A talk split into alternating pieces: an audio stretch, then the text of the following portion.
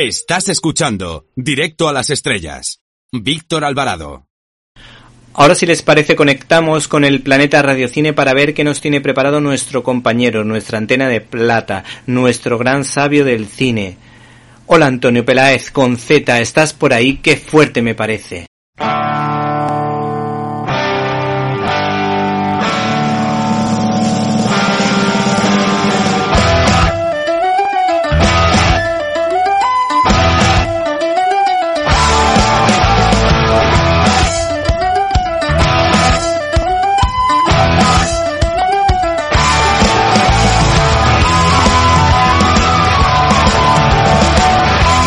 ¡Qué fuerte!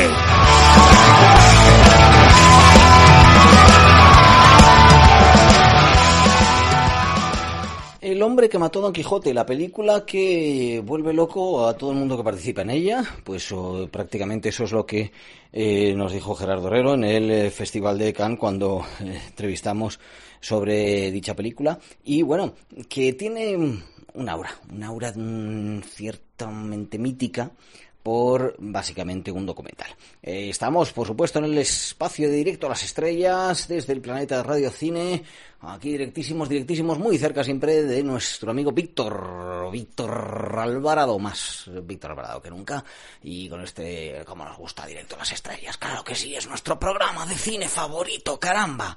No sé por qué lo digo para adentro, lo puedo decir también para afuera. Bueno, el caso es que ya que Víctor hoy os habla y hace toda la crítica y análisis un poco de El hombre que mató a Don Quijote, pues yo quería participar en este caso, oye, para que no sea una sección siempre tan independiente, ¿no? Que no nos acusen de independientes, no, no, no, no, no, ni independentistas, no, fuera eso para otras cosas. Y en esta ocasión traer eh, a colación cómo ha sido un poco toda la génesis de la película, eh, brevemente, muy brevemente, e incluso incluir las eh, palabras, ahora cuando termine yo doy paso a Gerardo Herrero, el productor, productor español que finalmente sacó adelante la película, el después de ocho productores que lo habían, que lo habían intentado. El caso es que hay un documental que se llama Lost in La Mancha, que hicieron eh, dos eh, directores, Luis Pepe, de Luis Pepe siempre me acuerdo, y el otro era, eh, bueno, pues ahora mismo os lo digo. Keith Fulton, que pues contaba era como un making of de una película que no se hizo. En realidad, yo creo que estaban contratados, estaban contratados para hacer el, el, cómo se hizo la película, pero la película se terminó. la película era el, eh, bueno, el hombre que mató a Don Quijote, que iba a hacer eh, Terry Gilliam con Jean Rochefort y con, eh, vale, Johnny Depp. Se iba a hacer en España, pero una serie de problemas, entre ellos, pues bueno, pues que pasaban aviones de una base cercana y luego, sobre todo, una enfermedad de Jean Rochefort, pues eh, impidieron que se hiciera la película. El cuatro, cuarto día de rodaje se paró. El eh, caso es que la intentó retomar, retomar, retomar y hasta después, pues como dice Gerardo Reo en la entrevista, de 22 años no se ha conseguido hacer.